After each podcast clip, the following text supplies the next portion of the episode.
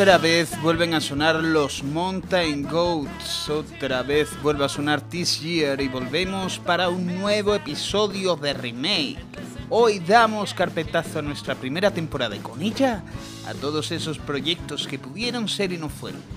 Hacemos honor a las letras de nuestro opening con el I'm gonna make it through this year if it kills me, llegando al final de nuestro recorrido y que no se engañen, hasta las más pequeñas victorias son dignas de celebrarse.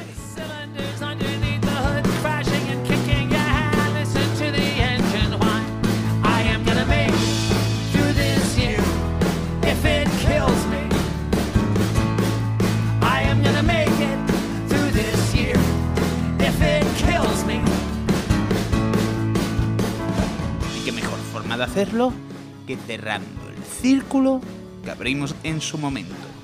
Es que comenzamos con el cine de superhéroes y hoy vamos a acabar con el cine de superhéroes.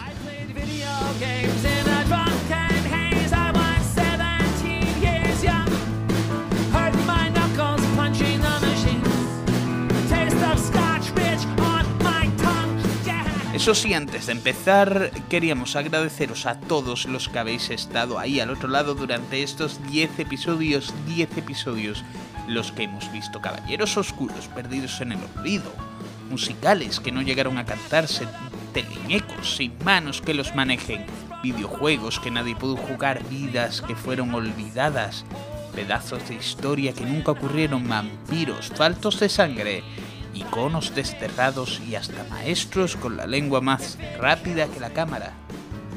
Son muchas las historias que hemos contado, historias que de por sí se han quedado sin contar y de las que estoy muy orgulloso de haber podido dar voz, aunque sea solo para unos pocos.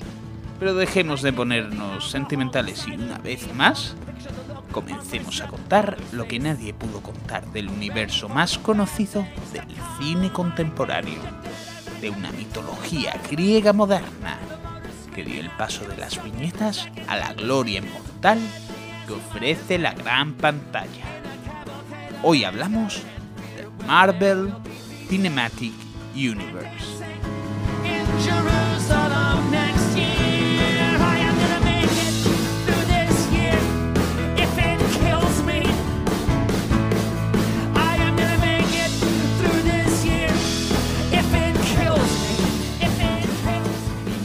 Miguel Senovilla.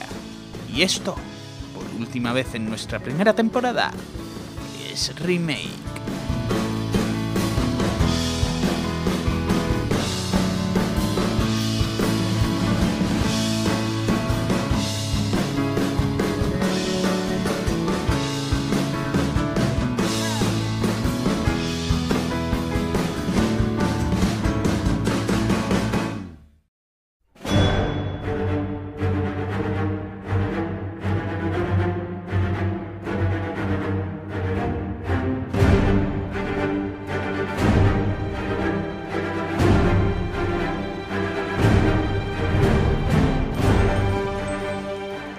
1939, Martin Goodman, un joven empresario de poco más de 30 años, creó Timely Publications, coincidiendo con el sentimiento patriótico de un país al borde de entrar en una guerra mundial. Sus historias de superhéroes comenzaron a hacerse un nombre.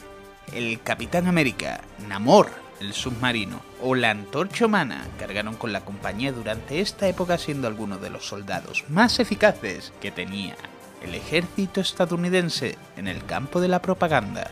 Al finalizar el conflicto, el interés por estos cómics murieron.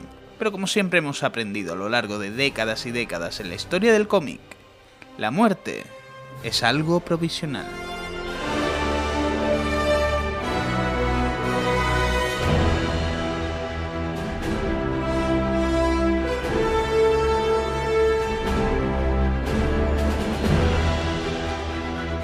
Durante los años que Timely, ahora convertida en Atlas, se especializó en historietas de terror, espías y ciencia ficción, tres hombres comenzaron a hacer su nombre. El primero de ellos, un escritor llamado Stanley Martin Lever, que, con la idea de poder convertirse en un escritor serio en un futuro, usó el seudónimo de Stan Lee. Los otros dos, dibujantes, llamados Jack Kirby y Steve Ditko, Estos fueron los que cargaron en sus hombros con una compañía en sus peores momentos, teniendo incluso que recurrir a la ayuda de su máximo competidor, DC Comics, para poder distribuir sus proyectos. Y fue entonces cuando llegó los 60.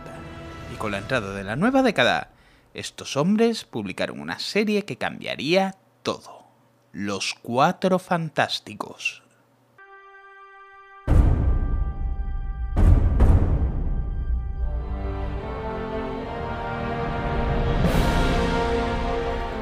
Lo que le siguió fue un éxito como pocos que han ocurrido en la historia del medio.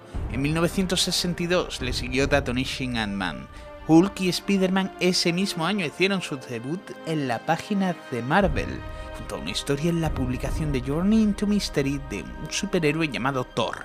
El año siguiente, Iron Man surgiría de entre las páginas de Tales of Suspense, y de las Strange Tales saldría el hechicero supremo del universo de la compañía, el Doctor Extraño. No acabaría siquiera 1963 sin que los Vengadores, los X-Men, aparecieran por primera vez en las viñetas. Y el resto, pues, es historia.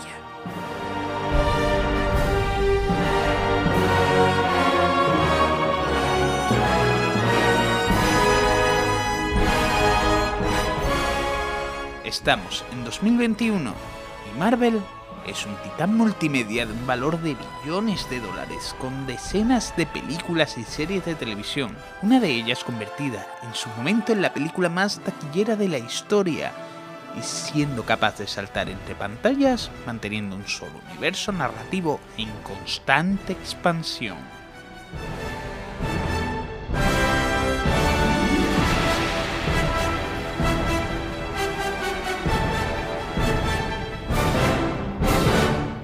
Así es curioso como no han sido tanto los proyectos del Marvel Cinematic Universe que no han llegado a realizarse de una forma u otra. Quizás el más conocido fuera el Ant-Man de Edgar Wright, del cual acabó tomando las riendas Adam McKay. Pero incluso esta historia cuenta con suficiente presencia dentro del guion de la película que se estrenó como para no considerarlo como una película perdida o que nunca se hizo.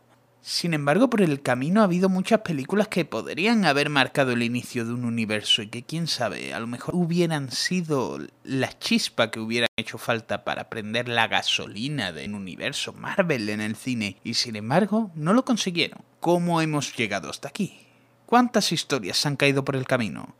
¿Cuántos proyectos no llegaron a cruzar la línea de meta y sobre todo cómo habría sido el futuro si estos hubieran salido a la luz?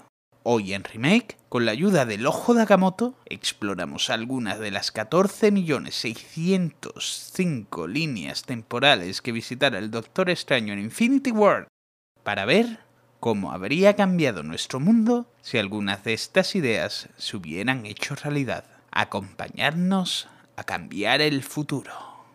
Acompañarnos a cambiar la historia.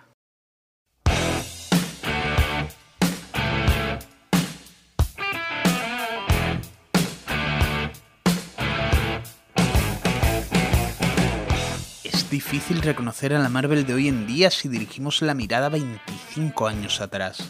A mediados de los 90 la industria del cómic estaba en horas bajas, hasta el punto de que Marvel, que ahora parece la punta de lanza del conglomerado invencible que es Disney, se declaró en bancarrota. No solo Marvel, la mayor parte de las historias de superhéroes estaban de capa caída y al borde de la desaparición. Esto hizo que, pues, que tuvieran que depender de los grandes eventos y historias enormes que atrajeran la atención de la prensa, pero aún así no les daba suficiente fuste como para poder sobrevivir en el día a día. Esto hizo que Marvel, para poder sacar las castañas del fuego, tuviera que hacer cosas que se había prometido que no volvería a hacer. Fue así como decidió que la única forma en la que podría seguir con vida era vendiendo los derechos cinematográficos de sus personajes.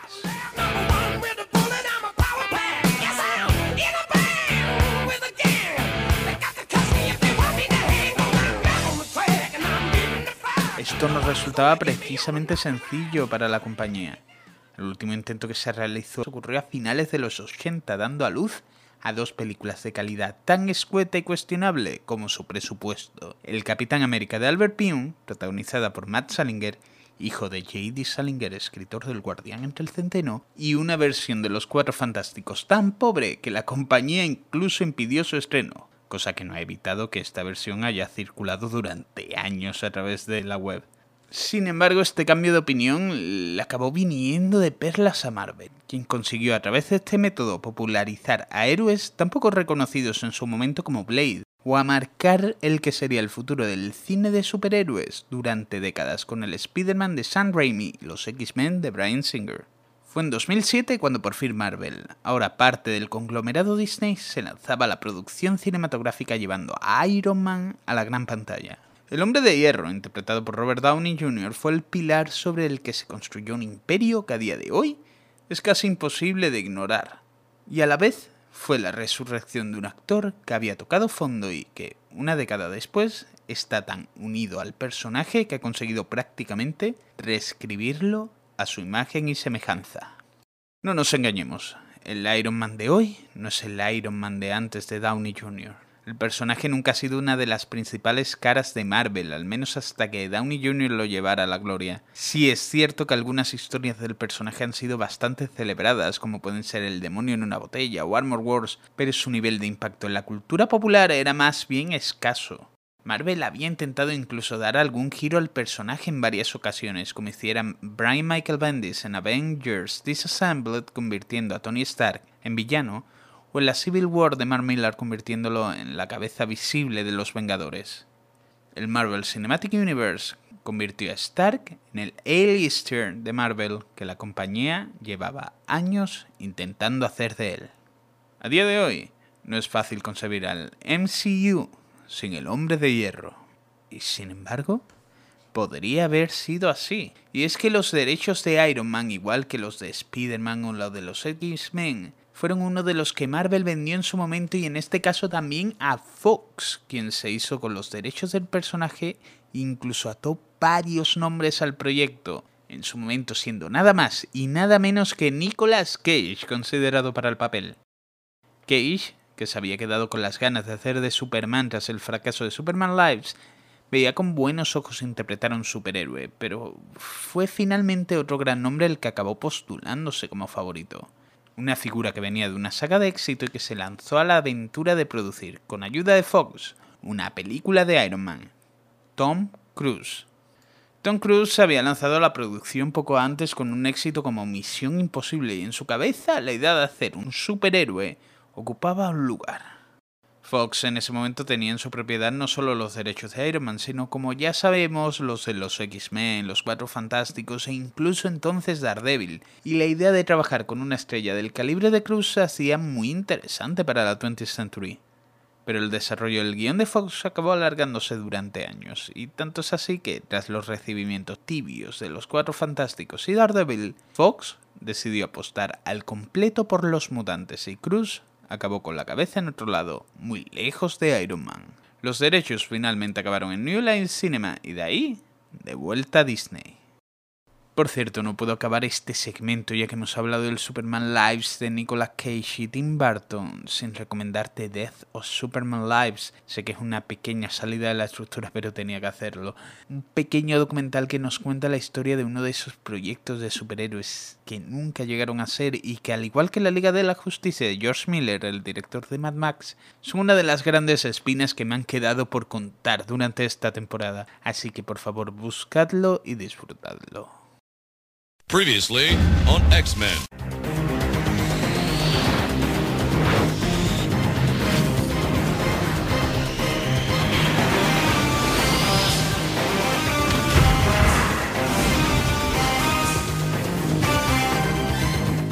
Cuando era un crío, y durante muchos años después, mi superhéroe favorito era Spider-Man.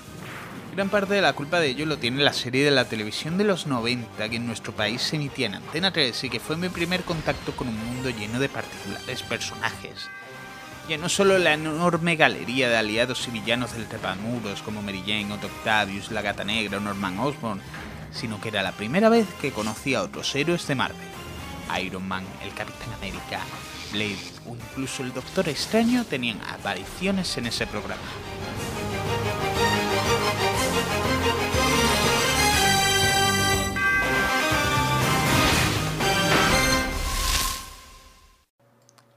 precisamente recuerdo un par de capítulos en el que Spider-Man iba acompañado por un grupo de extraños héroes que se hacían llamar los X-Men. Recuerdo que me sorprendió por lo extraño del grupo. Me sonaban, recordaba haberle visto alguna vez esperando a que empezara Spider-Man, pero hasta ese momento no supe de verdad quiénes eran. El tiempo pasó y poco a poco comencé a dar mis primeros pasitos en el mundo del cómic. Fue ahí donde descubrí que también se les llamaba la Patrulla X y comencé a aprenderme sus nombres, sus poderes y poco a poco sus historias. Con el paso del tiempo, salió una película de los X-Men, producida por Fox y dirigida por Brian Singer, y fue entonces cuando puedo decir que pasé de conocer a los X-Men a ser un fan. Y es que el universo de Fox de los X-Men me sirvió de plataforma para un mundo de historias en papel de lo que puedo decir que a día de hoy es mi línea editorial favorita en probablemente todo el mundo del cómic. El universo de los X-Men de Fox, sin embargo, ha estado demasiado lleno de altibajos para mi gusto. Personalmente me gusta menos de la mitad de todo lo que ha estrenado la compañía. Y sin embargo, ni siquiera yo puedo negar que todo lo que han hecho para popularizar a la marca ha sido muy importante. Durante el tiempo que Fox tuvo los personajes fueron muchos los proyectos que salieron adelante y también muchos los que no acabaron de hacerse realidad y que estuvieron muy cerca de hacerlo. Y ya que este programa trata de esos proyectos, es la hora de sumergirse en estas historias que nunca se hicieron.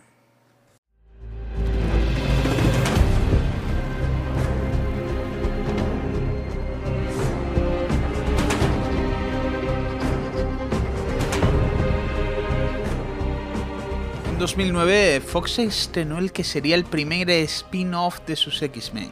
X-Men Origins, Wolverine nos llevaba a los orígenes del personaje y su lucha contra la iniciativa Weapon X, enfrentándose en su clímax a la primera aparición del Deadpool de Ryan Reynolds. Esta bien podría ser nuestra primera historia, la del Deadpool de Reynolds, si no fuera porque se filtró una pieza de una prueba de FX de lo que sería una película del personaje que fue cancelada. Esta escena causó tanto revuelo que Fox acabó dando luz verde años después a Deadpool con esta misma prueba de FX convertida en el opening de la nueva cinta.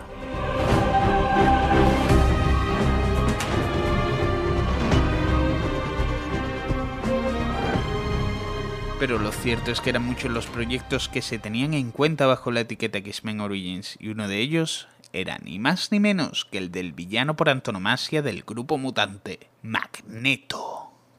X-Men Origins, Magneto, que más tarde se llamaría simplemente Magneto, nos llevaría a la Alemania de la Segunda Guerra Mundial, con el personaje sufriendo en sus carnes el holocausto nazi y comenzando a crearse un nombre incluyendo así el momento en el que conoció a su amigo y futuro archienemigo Charles Xavier.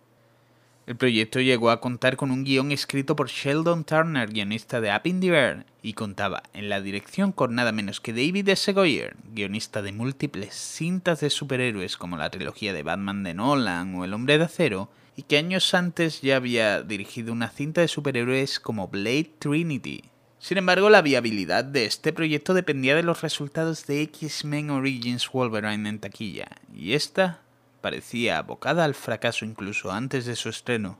Y es que antes de llegar a las salas se filtró por internet una versión de la historia de origen del Obezno, aún sin acabar, con la mayor parte de sus efectos especiales sin realizar y que se difundió como la espuma.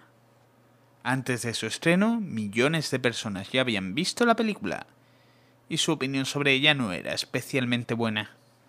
Y tampoco ayudó, por supuesto, que no fuera buena la opinión después de su estreno, así que la película de Magneto no llegó ni siquiera a comenzar su producción. Aún así, el desarrollo que se tenía del proyecto acabó sirviendo para parte de X-Men First Class, el salto hacia el pasado de la franquicia en busca de resarcirse de sus fracasos.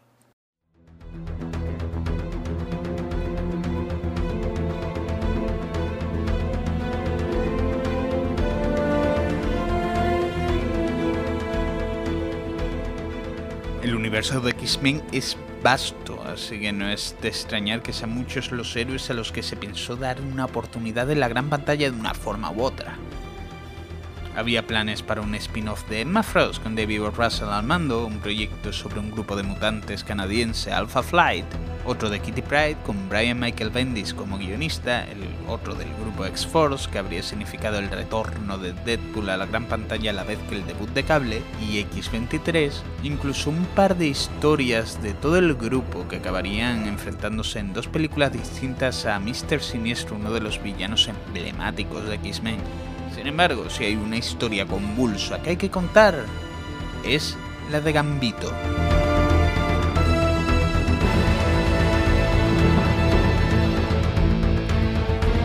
Gambito o Gambit era uno de los personajes titulares de la serie de televisión de los 90, así que su fama le hacía uno de los más reconocibles de la franquicia. Su poder, el de controlar la energía cinética pura hasta el punto de que cualquier objeto en sus manos pudiera convertirse en un explosivo.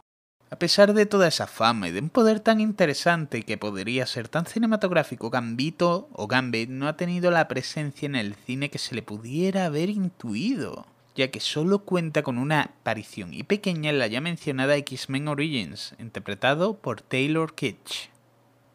Aún así, siempre hubo planes para que Gambito tuviera una mayor presencia en el universo de los X-Men de Fox. Sin ir más lejos, se hicieron pruebas para que el personaje apareciera en X-Men The Last Stand, tercera entrega de la saga, y estaba planeada también su presencia en X-Men Apocalypse. Fue alrededor de 2015 cuando un hombre se interesó por el proyecto. Shining Tatum.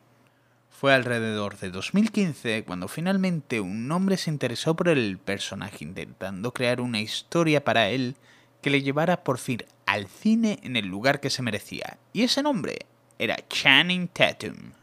El actor de Foxcatcher era fan del personaje hasta el punto de que se presentó, cuando aún su nombre no significaba nada, para las pruebas de The Last Stand que hemos comentado antes e incluso comenzó a aprender por su cuenta Kahun, con la idea de conocer mejor al personaje una vez que llegara el momento de que tuviera que interpretarlo en la gran pantalla.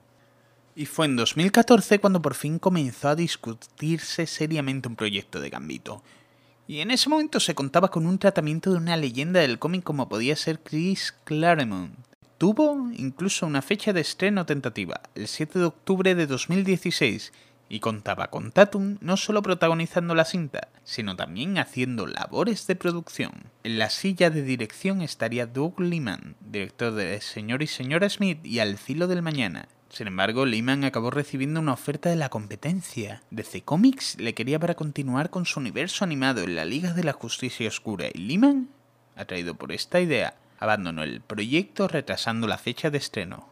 Se contrató entonces a Frank Darabont para reescribir el proyecto, abandonando el proyecto más tarde y siendo en 2018 Gore Verbinski, de quien ya hablamos hace unos episodios con motivo de su versión nunca realizada de Bioshock, quien tomaría el mando como director. La idea, grabar para estrenar en 2019 y tener a Lassie Dux en el reparto interpretando a Bella Boudreau.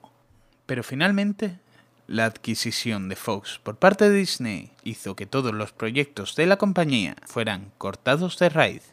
Gambito acabó desapareciendo y con ello las esperanzas de Channing Tatum por interpretar al superhéroe Cajun. Finalmente hay un proyecto más de los X-Men de los que merece la pena hablarse, un proyecto que involucraría a dos de las figuras más importantes del cine y al mismo Claremont del que acabamos de hablar. Pero si os parece, dejamos esa historia para más adelante.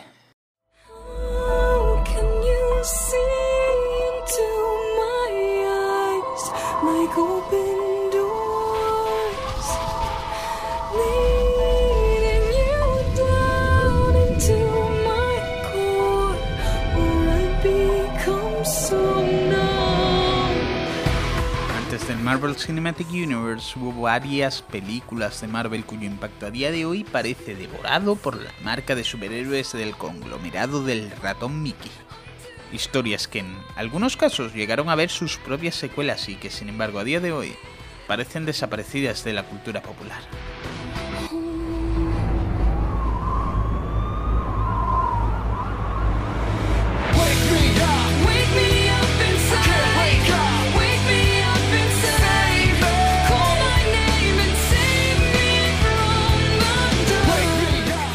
Fue Daredevil. El héroe ciego por antonomasia ha visto varias vidas desde su aparición en El juicio del increíble Hulk, continuación de la serie del gigante verde en 1989, y llegando hasta la serie de Netflix de la que sería protagonista con Charlie Cox bajo la máscara. Pero su única aparición en celuloide fue en una película dirigida por Mark Steven Johnson con Ben Affleck de protagonista en 2003, llamada Daredevil. Si bien la cinta fue criticada por muchos, su éxito fue suficiente como para justificar un spin-off, Electra, la cual llevaría a la gran pantalla a uno de los personajes más importantes del universo del Diablo de Hell's Kitchen con Jennifer Garner como protagonista. Pero aparte de la película de Electra, hubo planes para una secuela directa de la película de Affleck, en este caso centrándose en una de las historias más famosas del personaje, Born Again. Frank Miller, quien escribiera dicha historia, expresó interés en dirigir la cinta y Ben Affleck solo puso una condición en un principio para poder unirse al proyecto, un tono más oscuro para el personaje. Aún así, con el paso del tiempo la opinión sobre Daredevil fue empeorando para el público en general, y el mismo Affleck fue el encargado de dar la puntilla unos años después, diciendo que llevar el disfraz era para él una fuente de humillación y que no tenía interés en volver a hacerlo. Se intentó entonces trabajar en un reboot completo del personaje, en este caso Fox, haciendo que Jason Statham se ofreciera para el papel. Sin embargo, no hubo más que conversaciones.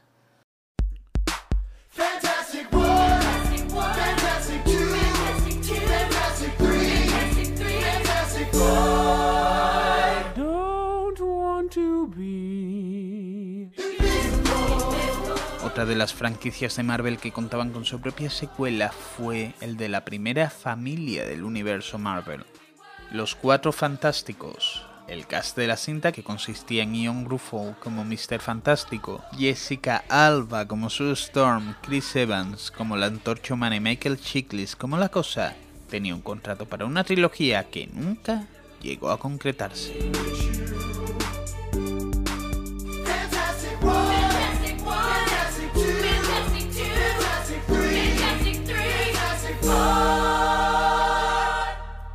Y es que todo el reparto expresó durante bastante tiempo su interés en participar en una continuación de sus dos películas, incluyendo a Michael Chiklis deseando que se desarrollara la relación de su personaje con Alicia Masterson o Jessica Alba mostrando interés en que apareciera Franklin Richards, el hijo del matrimonio entre Reed Richards y Sue Storm. Tim Story, quien dirigiera las dos películas anteriores, señaló su interés también en explorar el universo galáctico de Marvel, con figuras como podrían ser Annihilus o los Skrulls, o visitar lugares tan emblemáticos como la Zona Negativa. Incluso llegó a comentarse la posibilidad de introducir por primera vez al gran público a Black Panther con Jimon Honsu, quien más tarde hiciera su aparición en el universo Marvel en Guardianes de la Galaxia y Capitana Marvel como Korath, llevándonos por primera vez a Wakanda. En las oficinas de Fox incluso se comenzó a trabajar en una idea de un spin-off de Silver Surfer con J. Michael Straczynski, que venía de escribir a Spider-Man en los cómics a cargo de la idea. Aún así, el fracaso en taquilla de Los Cuatro Fantásticos y Silver Surfer y la sensación general de que el mundo de los superhéroes se estaba enfriando en aquel momento hizo que Fox desistiera de continuar con sus planes, intentara un reboot años más tarde en 2015 con Josh Trank al mando y que acabó de forma tan catastrófica que solo una persona se ofreció a dirigir una secuela. Nada más y nada menos que Tommy Wiseau, director de la legendaria The Room. Incluso cuentan que Fox intentó hacer que tanto Daredevil como los Cuatro Fantásticos coincidieran en un mega crossover con los X-Men y Deadpool, intentando emular una de las historias más exitosas de la compañía, Civil War, para poder competir contra la Marvel de Disney. Para ello se contactó incluso a Paul Greengrass, de quien también hablamos hace unos cuantos días, para poder dirigir la película. Aún así, esta historia no pasó siquiera del tratamiento. Y ya que hablamos de los cuatro fantásticos, ¿cómo no mencionar cómo antes de que Tim Story tomara los mandos del proyecto era otro nombre el encargado de dirigirlo? Un nombre que a la larga acabaría recalando en las filas de Marvel Studios. Y es que antes de que Story se hiciera cargo, un entonces desconocido Peyton Reed era el favorito de Fox para llevar las riendas del proyecto de la primera familia de Marvel. Años más tarde, Reed definió su historia como una muy parecida a Los Vengadores de Josh Whedon, incluso definiendo como daytime superheroes, superhéroes diurnos, al grupo de héroes, evitando así cualquier tipo de identidad secreta. Reed incluso comentó su cast ideal para la película, contando con algunos nombres tan sorprendentes como pudieran ser John C. Reilly, protagonista de la fantástica World Heart haciendo de la cosa, Charlize Theron como la mujer invisible, Alexis Denisov como Mr. Fantástico y el tristemente fallecido Paul Walker como la antorcha humana. A pesar de que Fox optara por confiar en Story antes que en Reed, el director ha podido resarcirse dirigiendo, años más tarde, Ant-Man and the Wasp, y en un futuro, la que será la tercera parte de la trilogía de Ant-Man, Quantum Mania.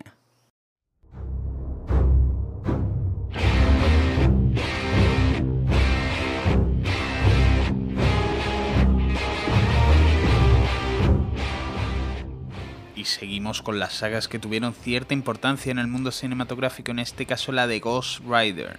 Nicolas Cage hizo del motorista fantasma, y el éxito de la primera película fue suficiente como para asegurar una secuela.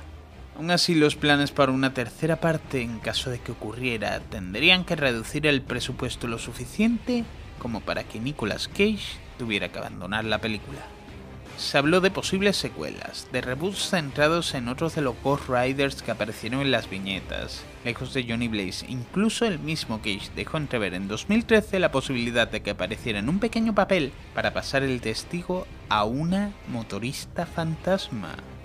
Finalmente, habría que esperar a serie de Marvel Agents of Shield, con los derechos del personaje ya en manos de la compañía, para poder ver una nueva versión del héroe, esta vez centrada en Robbie Reyes, otro de los Ghost Riders que estaba interpretado por Gabriel Luna.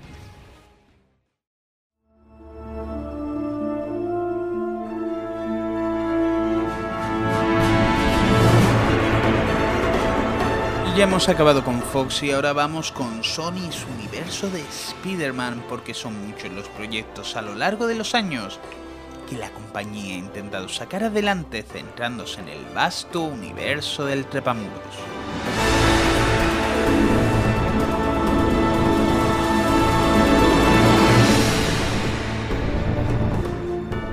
Empecemos por la trilogía de Sam Raimi. La versión de Spider-Man del director de Posesión Infernal con Tobey Maguire como protagonista abrió las puertas al cine de superhéroes moderno. Y a pesar de una decepción generalizada con la tercera película, el equipo parecía a bordo para una cuarta.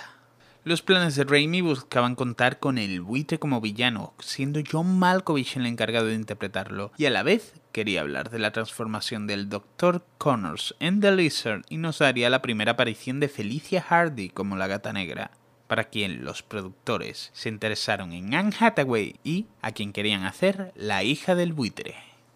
A la vez, Sony comenzó a trabajar en un spin-off del Venom de Topper Grace, en la que se buscaba que Topper fuera un villano con el que pudiéramos empatizar algo similar a lo que ha conseguido con el paso del tiempo Tom Hardy con su Venom. Pero en 2010, harto de las imposiciones de Sony y con miedo de que esta cuarta parte sufriera el mismo destino que la tercera, la presencia de demasiados villanos y tramas al mismo tiempo, Sam Raimi decidió abandonar el proyecto y así no solo destruyó la idea de una cuarta película de Spider-Man, sino también el spin-off de Venom. Sony comenzó entonces a trabajar en un reboot del personaje, The Amazing Spider-Man. Con Andrew Garfield como protagonista y Emma Stone como Gwen Stacy, The Amazing Spider-Man no fue tan reconocida como la anterior saga del Trepamuros, pero aún así gozó del éxito suficiente como para conseguir una secuela y planes para una tercera película que no acabó de ocurrir por el acuerdo de Sony con Marvel. Esta tercera película contaría de nuevo con la gata negra y resultaría incluso más interesante que habría planes para un spin-off de alguno de los principales villanos de la saga, los cuales se introducirían en esta película. Estos villanos serían los seis siniestros. Sony estaría trabajando en una película de los seis siniestros totalmente independiente, en la cual estaría dirigida y escrita por Drew Goddard, director de La cabaña en el bosque, y contaría como un grupo formado por los villanos Rhino, el buitre misterio, Kraven el cazador, el Doctor Octopus y liderados por el Duende Verde, emprendería su propia historia de redención sin que Spider-Man estuviera siquiera involucrado en la historia. Al mismo tiempo, Sony trabajaba en otros spin-off, algunos que llegaron a buen puerto como el Venom de Tom Hardy y el próximo estreno de Mobius con Jared Leto, y otros que no tuvieron tanta suerte, como podría ser Silver and Black, un spin-off de los personajes de Silver Sable y Gata Negra.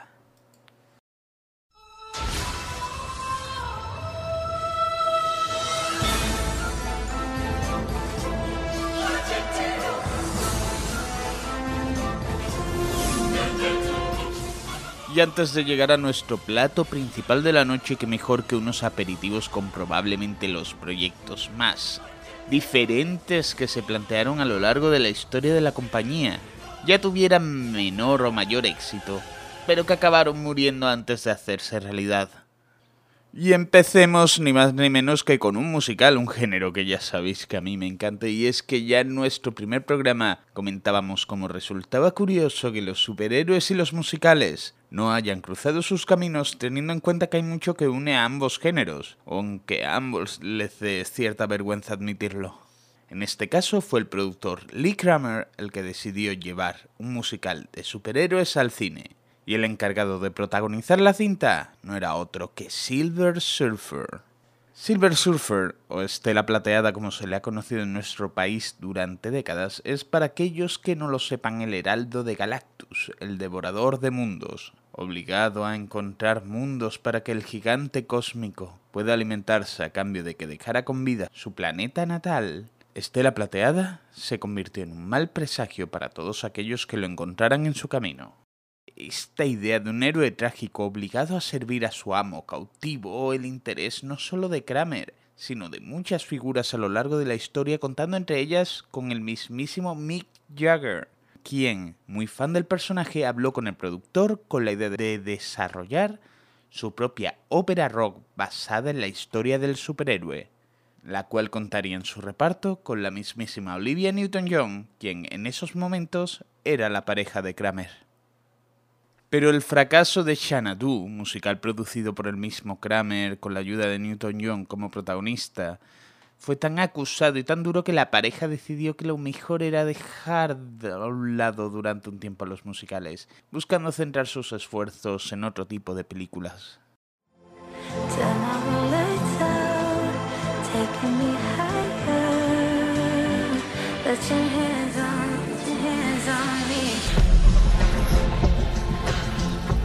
Ya que hablamos de musicales, hablemos de Dazzler.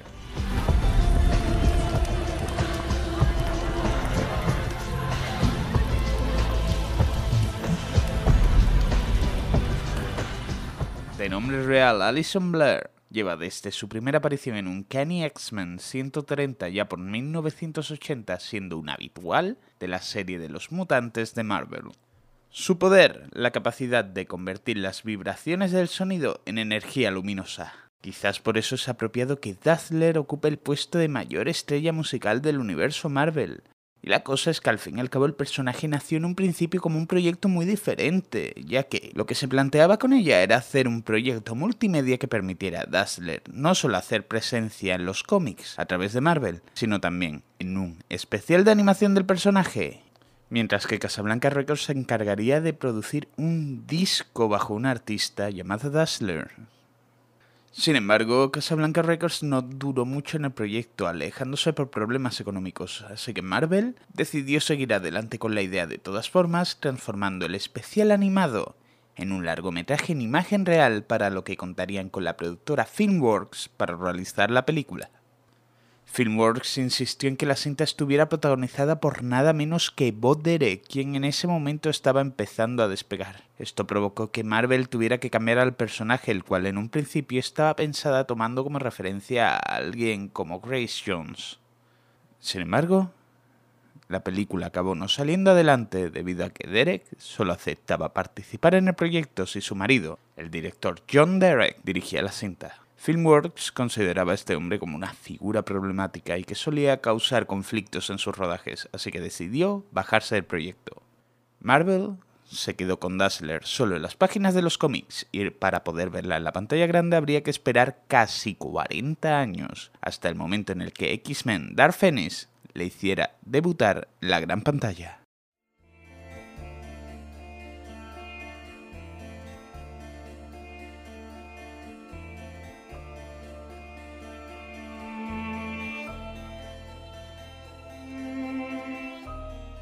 Y ahora hablemos del hechicero supremo del universo Marvel, el Doctor Extraño, quien debutaría en 2016 en el mundo del cine con su propia película protagonizada nada menos que por Benedict Cumberbatch. Sin embargo, el hechicero más emblemático de la compañía llamó el interés de Hollywood durante décadas, habiendo varios intentos por llevar a la pantalla al héroe que, sin embargo, no acabaron de florecer hasta que Marvel Studios dio con la clave para adaptarlo.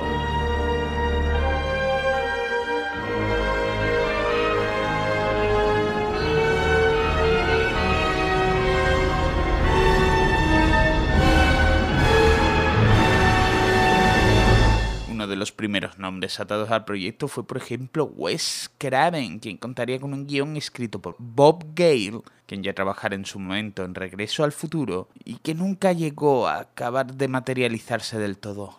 Todo lo contrario ocurrió con Full Moon Pictures, la compañía de Charles y Albert Van, padre e hijo, responsables de la saga Puppet Master. Estos en un principio empezaron a desarrollar el guion teniendo una opción a compra de los derechos, pero su tardanza hizo que le caducara esta opción y tuvieran que cambiar antes de empezar con el rodaje el nombre de Doctor Extraño a Doctor Mordred. Por lo tanto, Full Moon Pictures nos dio lo que sería la primera película del personaje, sin ser sobre el personaje. Puedo entender que esto no parece precisamente muy profesional, el hecho de cambiarle el nombre a un personaje poco antes de empezar a grabar. Pero si esto os parece cutre, no os recomiendo seguir los últimos años de la carrera de Charles Van, los que se dedicaría a reutilizar material de películas de bajo presupuesto libre de derechos, redoblarlas y acompañarlas de escenas grabadas por él con una calidad más bien escasa, por decirlo de un modo suave, creando lo que son unos collages bastante pobres. Es más, personalmente voy a dar mi experiencia de que la peor película que vi en 2020, un año que personalmente vi demasiadas malas películas, fue suya, Corona Zombies. Obviamente aquí lanzo muchas recomendaciones, pero aquí la única recomendación que vi a lanzar es, por favor, no os acerquéis a Corona Zombies. Finalmente no podíamos dejar de hablar del Doctor Extraño sin mencionar cómo en 2002 estuvimos a punto de tener una versión del hechicero con una dupla al mando de lo más interesante. Neil Gaiman al guion y Guillermo del Toro en la dirección. Esto no acabó de materializarse, lo cual es una pena, ya que podría haber salido algo de la mente de los dos hombres que hubiera sido por lo menos interesante. Sin embargo, siempre nos quedaremos con la curiosidad de saber qué habría podido salir de la colaboración entre estos dos genios.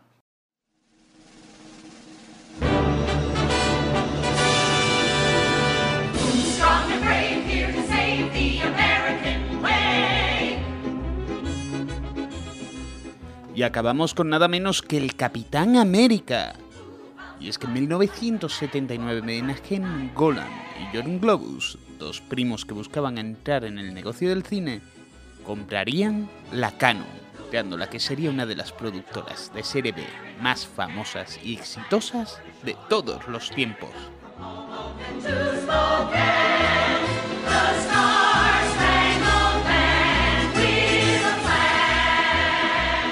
La leyenda de la Canon daría para su propio programa o incluso para su propio documental. Es más, que digo, es que existe un documental más que ilustrativo sobre la historia de la Canon que podéis encontrar en Filming titulado Electric Boogaloo, la loca historia de Canon Films. Y no puedo dejar de recomendároslo, así que si todo el que tengáis una suscripción a Filming o estéis dispuestos a pagar el pequeño precio de alquiler de la cinta, os lo recomiendo de forma encarecida.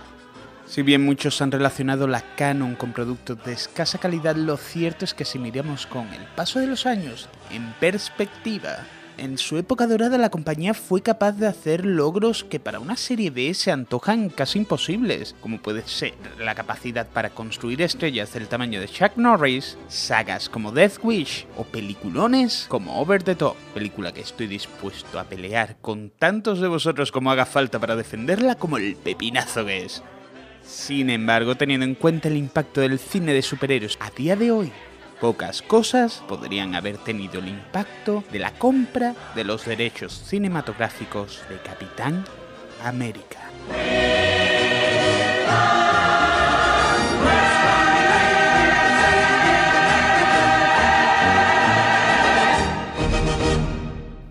El Capitán América ha sido uno de los símbolos más importantes de Marvel, siendo uno de sus héroes más antiguos, datando de, antes de la Segunda Guerra Mundial. Sin embargo, su presencia en la gran pantalla hasta entonces estaba limitada al serial de los 40. Por eso mismo, Golam y Globus tomaron como un auténtico éxito la adquisición de los derechos del Capitán América y Spider-Man por un total de 5 años y por poco más de 200 mil dólares. Tanta era la alegría de ambos hombres que la pareja de primos a cargo de la Canon lo celebraron comprando una doble página de espacio publicitario en los tabloides más importantes de Hollywood, para que no hubiera nadie que se quedara sin saber que la Canon iba a hacer una película de superhéroes. Más tarde hablaremos del Spider-Man de la Canon, pero es que ahora lo que nos interesa es el Capitán América. Para el proyecto contaban en la silla de dirección con Michael Winner, director de la saga Death Wish, protagonizada por Charles Bronson, quien para este proyecto contaba con un guionista televisivo como era Stan Hay, y una tercera persona sin identificar, del que lo único que sabemos a día de hoy es que según las palabras de Hay, era uno de esos frikis de camiseta negra salido de una tienda de cómics. Durante seis semanas, estos tres hombres trabajaron en un proyecto haciendo una historia que se basaría en un robo a gran escala de la estatua de la Libertad, y la cual tendría que recuperar el superhéroe contando con algunas escenas tan extrañas como Red Skull, el villano del Capitán América, pasando de camarero general por capricho del mismo Adolf Hitler, una línea telefónica por la que cualquiera podría contactar con el superhéroe o el Capitán América siendo envenenado y curado gracias a ver una bandera americana moverse al viento. Cuentan los rumores que Stanley quedó tan horrorizado con la propuesta que le hicieron tanto Hay como Winner que les tiró el guion a la cara. Finalmente hubo que esperar a los 90 para que Menahem Golan produjera la película del Capitán América, de la que ya hablamos hace un rato, la cual podéis encontrar también en filming, y a las que una de las críticas que hay sobre ella en Rotten Tomatoes la describe mucho mejor de lo que podrían mis palabras. Sin un guion apropiado, sin presupuesto, sin dirección y sin una estrella capaz de hacerle justicia, este Capitán América debió haberse quedado atrapado en el hielo.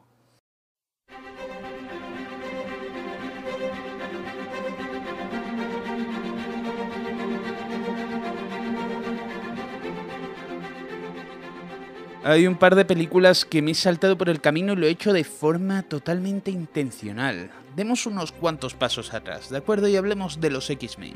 Os he dicho que había un proyecto de los mutantes sobre el que merecía la pena hablar, un proyecto de antes de que Disney tuviera los derechos de los héroes, antes de que Fox intentara montar su propio universo, incluso antes de que los mutantes tuvieran su propia serie animada.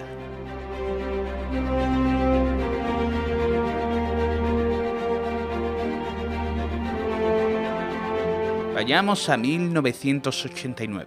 Orion Pictures llevaba años trabajando en la idea de llevar al cine los X-Men. Sin embargo, aún no habían encontrado una idea que les sedujera lo suficiente como para dar el paso.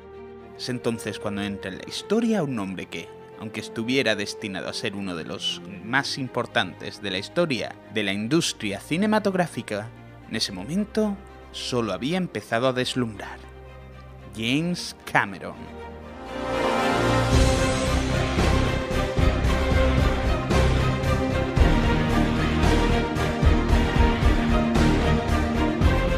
El director había sorprendido a propios extraños con Aliens El Regreso, secuela de la película de Ridley Scott, y Terminator, y en ese momento estaba buscando alguna idea en la que trabajar mientras montaba la secuela de Terminator.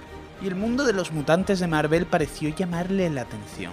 Es entonces cuando el director se puso en contacto con nada menos que Chris Claremont, figura fundamental en la historia de los mutantes que por aquel entonces se acercaba a sus 15 años a cargo de los mutantes.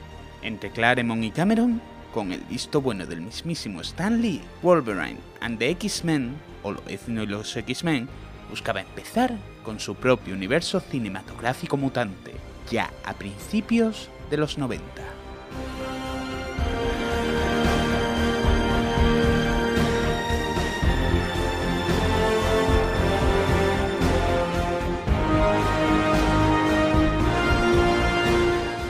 Ello, Cameron quería contar en su proyecto con Catherine Bigelow, directora de Point Break, que por aquel entonces era su esposa, y Gary Goldman, cuya participación en El Gran Golpe de la Pequeña China le valió el puesto como el guionista a cargo de traducir al guion las ideas de Cameron y Claremont. Estos llegaron a tener en mente detalles como la necesidad de utilizar a Jean Grey en su historia, lo cual hizo a Marvel plantearse la posibilidad de resucitarla en los cómics, o algunas tentativas de casting como podría ser Angela Bassett como Tormenta, y nada más y nada menos que Bob Hoskins, protagonista de Quien engañó a Roger Rabbit, o El Largo Viernes Santo como un particular lobezno que, si bien nos puede sorprender al compararle con el personaje que más tarde interpretaría Hugh Jackman para Fox, al menos es más fiel a su contraparte de las viñetas, aunque solo sea por el detalle de ser tan bajo como eran los cómics.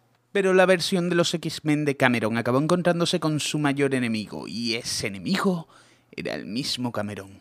Y es que, según cuenta Chris Claremont, mitad de una de las reuniones, Stanley dijo unas palabras a Cameron que significarían el final del proyecto de los X-Men. Y esas palabras eran, he oído que te gusta Spider-Man.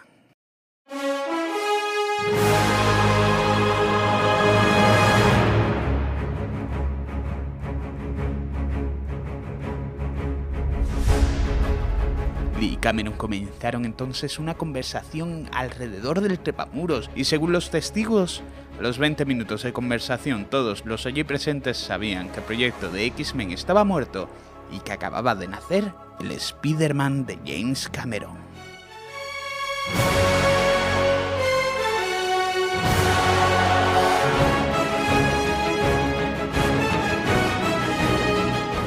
Hemos comentado antes, Marvel había cedido años antes los derechos de Spider-Man a la Canon junto a los del Capitán América por poco más de 200 mil dólares. Con Spider-Man, la idea de Golan y Goblus era traer a Tom Hooper, director de La Matanza de Texas, para hacer una película de terror sobre el héroe, que más bien tenía poco que ver con lo que había en las páginas de los cómics. Ante la negativa de Lee, y Hooper no queriendo saber nada del proyecto, Canon hizo otra propuesta mucho más fiel al material de origen contando con Joseph Cito, habitual de las películas de Chuck Norris, para hacer de director, y para la que la Canon quería contar con un desconocido Tom Cruise como Peter Parker, Bob Hoskins, lugar de como lo ves, ¿no? que acabamos de hablar de él, como el Doctor Octopus, y Lauren Bacall o Audrey Hepburn como la tía May. Incluso llegaron a comentar la posible presencia de Christopher Lee en un pequeño papel. Sin embargo, el presupuesto que manejaba la Canon no era suficiente para un proyecto de tanto tamaño y con esos nombres, y al final, el rol iría a parar al especialista Scott Leva, quien se convirtió en el favorito cuando el presupuesto se redujo de forma drástica, pasando de unos 20 millones de dólares a 10. Leva fue el que dio una imagen más real de cómo se estaba desarrollando el proyecto en la Canon y por qué nunca llegó a hacerse, y es que según él se hizo versión tras versión del guion y cada versión del guion que se hacía era aún peor que la anterior. La opción de la Canon a los derechos caducó y Stanley, espantado por los vaivenes de la compañía, decidió cederlos a otra empresa y poner a alguien de fiar, como James Cameron, al frente del trepamuros.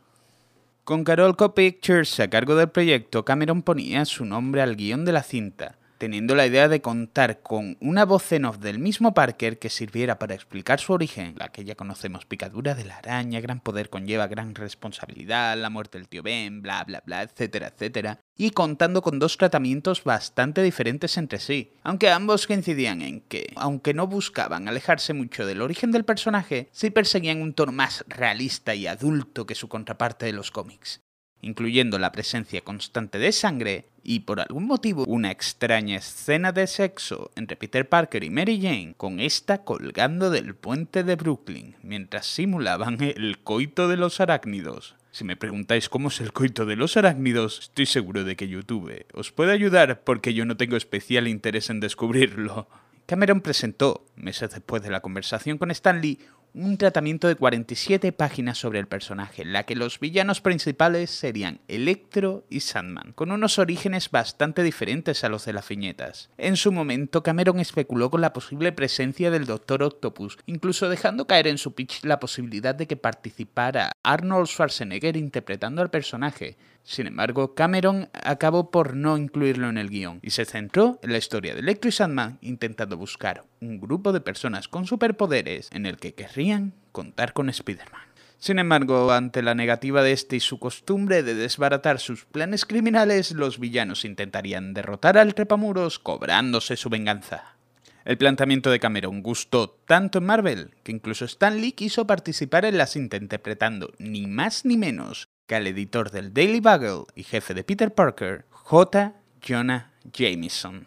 Y uno de los detalles más conocidos de la cinta, por supuesto, es su protagonista, y es que el hombre que habría elegido James Cameron para ser su Peter Parker no era otro que un joven de 17 años al que años más tarde Cameron acabaría convirtiendo en una auténtica estrella. Y ese chico era Leonardo DiCaprio. El problema es que los derechos cinematográficos de Spider-Man eran un caos, lo cual imposibilitó que el proyecto saliera adelante. Canon aún defendía que ellos tenían una opción para utilizar los derechos, al igual que hacía también Corolco Pictures y luego otras empresas decían haber comprado a la Canon esos mismos derechos, por lo que había un lío legal. Esto haría que el proyecto se detuviera el tiempo suficiente como para que Cameron perdiera el interés y para que Corolco se diera cuenta de que, por miedo a posibles problemas legales, lo mejor era dejar pasar el proyecto. Cameron tiene la reputación de revolucionar el cine cada vez que se acerca a la silla de dirección. Si bien no soy un fan entusiasta de su carrera, es cierto que no se puede subestimar la importancia de este en la historia del blockbuster moderno, y no nos queda más que imaginar lo diferente que el cine de superhéroes sería a día de hoy si el Spider-Man de Cameron se hubiera balanceado en las salas.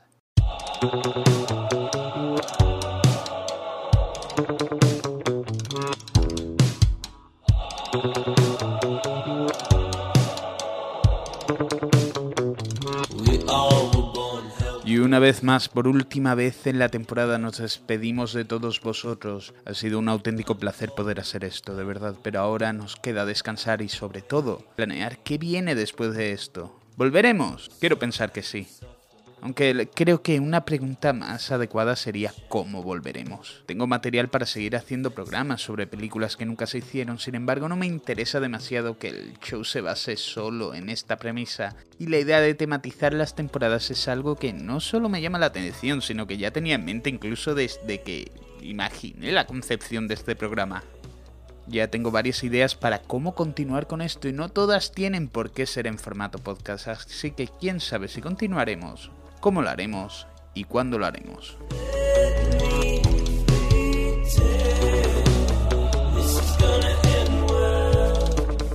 Pero esto no nos quitará el camino que hemos recorrido hasta hoy.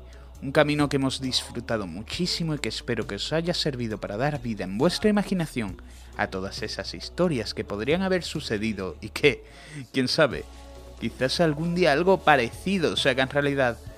Sin ir más lejos, hace poco se ha confirmado que en Disney Plus se estrenará este Halloween Muppets Haunted Mansion, película sobre la que ya hablamos en su momento y que llevaba entre los planes de la Jim Henson Company prácticamente desde principios de siglo. Así que, quién sabe, quizás no veamos un Spider-Man con Leonardo DiCaprio, pero a lo mejor sí algo que se parezca al proyecto original de Cameron. Total, que muchas gracias por acompañarnos durante este trayecto y por última vez, al menos durante un tiempo, nos despedimos de vosotros. Mi nombre es Miguel Senovilla y esto ha sido Remake.